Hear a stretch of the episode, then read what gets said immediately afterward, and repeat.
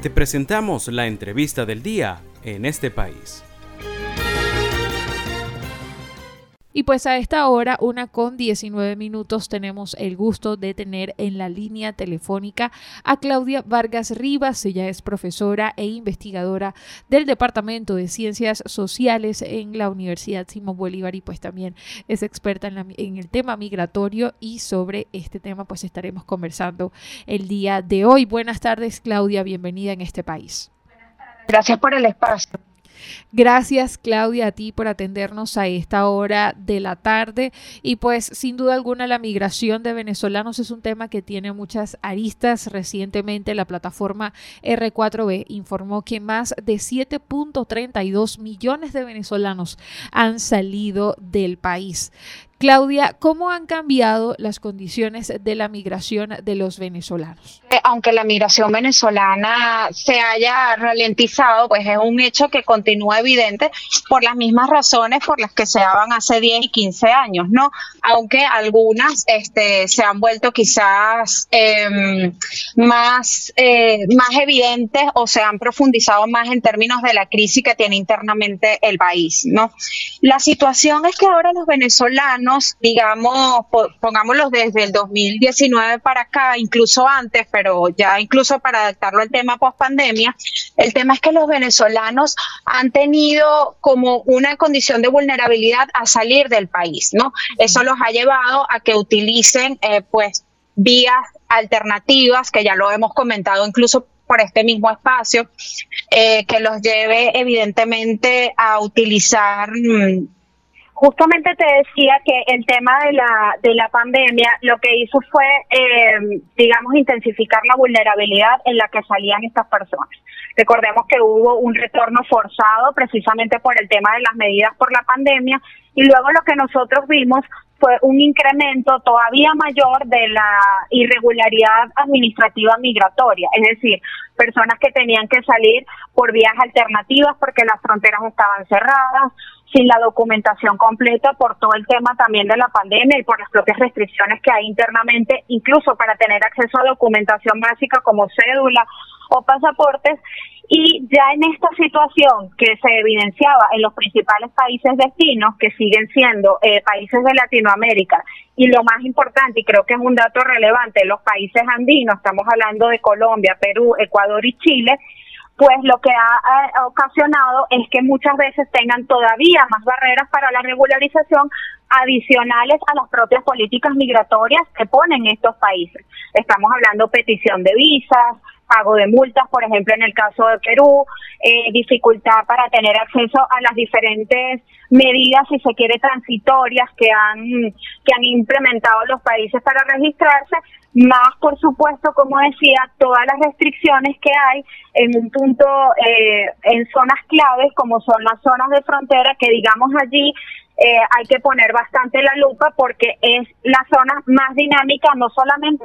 por la movilidad terrestre que tienen estos venezolanos, sino porque también eh, al ir en una situación en la que tienen que eh, emigrar de forma irregular, pues entonces aparecen estos estas rutas alternativas, las trozas o los caminos verdes para poder ingresar a estos países. Y un tema muy importante, lo que nosotros estamos viendo ahora, que la inmigración sigue siendo por eh, condiciones negativas asociadas al contexto, también debemos saber que como la migración tiene muchos años dándose, muchas de estas personas buscan irse a esos países para que haya una reunificación familiar y también se está haciendo cuesta arriba, insisto, por las medidas restrictivas de los principales países destinos, donde podemos sacar quizás a Colombia, que tiene eh, menos restricciones con respecto al resto,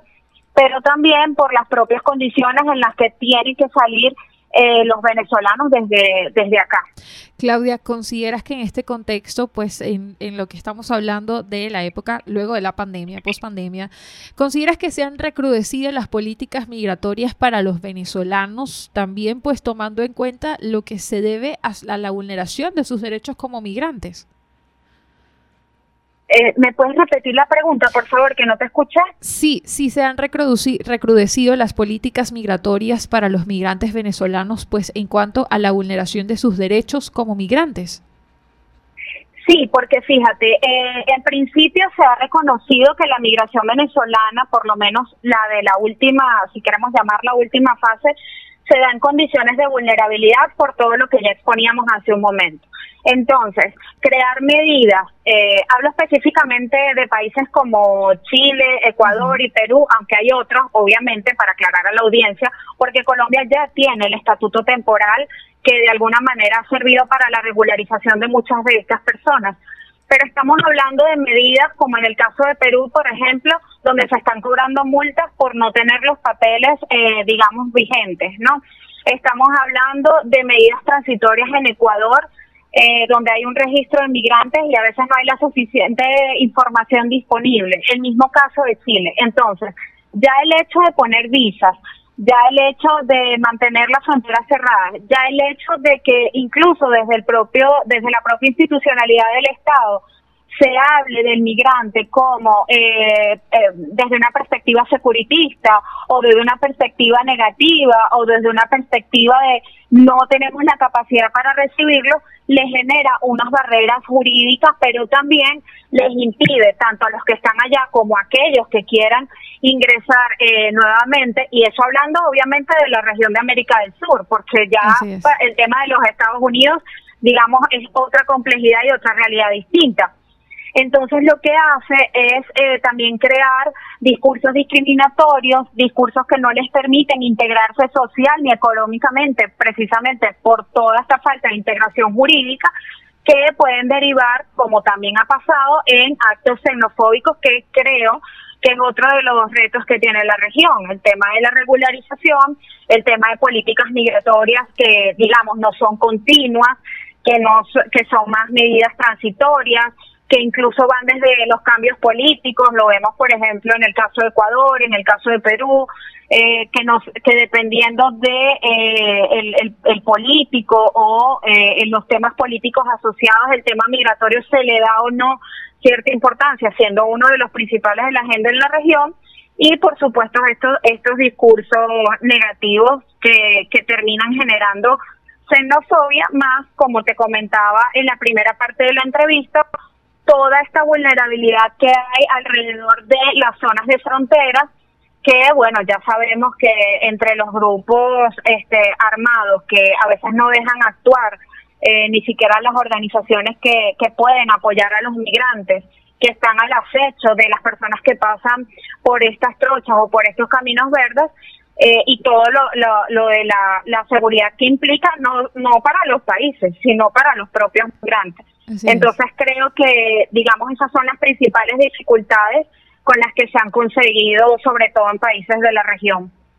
Muy bien, Claudia, pues estamos agradecidos por tu participación el día de hoy. Estuvimos conversando en el programa en este país con Claudia Vargas Rivas. Ella es profesora e investigadora del Departamento de Ciencias Sociales en la Universidad Simón Bolívar. También, como lo comentábamos, es experta en temas migratorios. Y pues estuvimos conversando en este país sobre las condiciones de los migrantes venezolanos, como ella muy bien lo hablaba, pues identificando este periodo luego de la pandemia la migración no ha parado, muy bien como ella lo decía, pues los venezolanos han ido tomando nuevas rutas, nuevas vías para poder llegar a sus países de destino.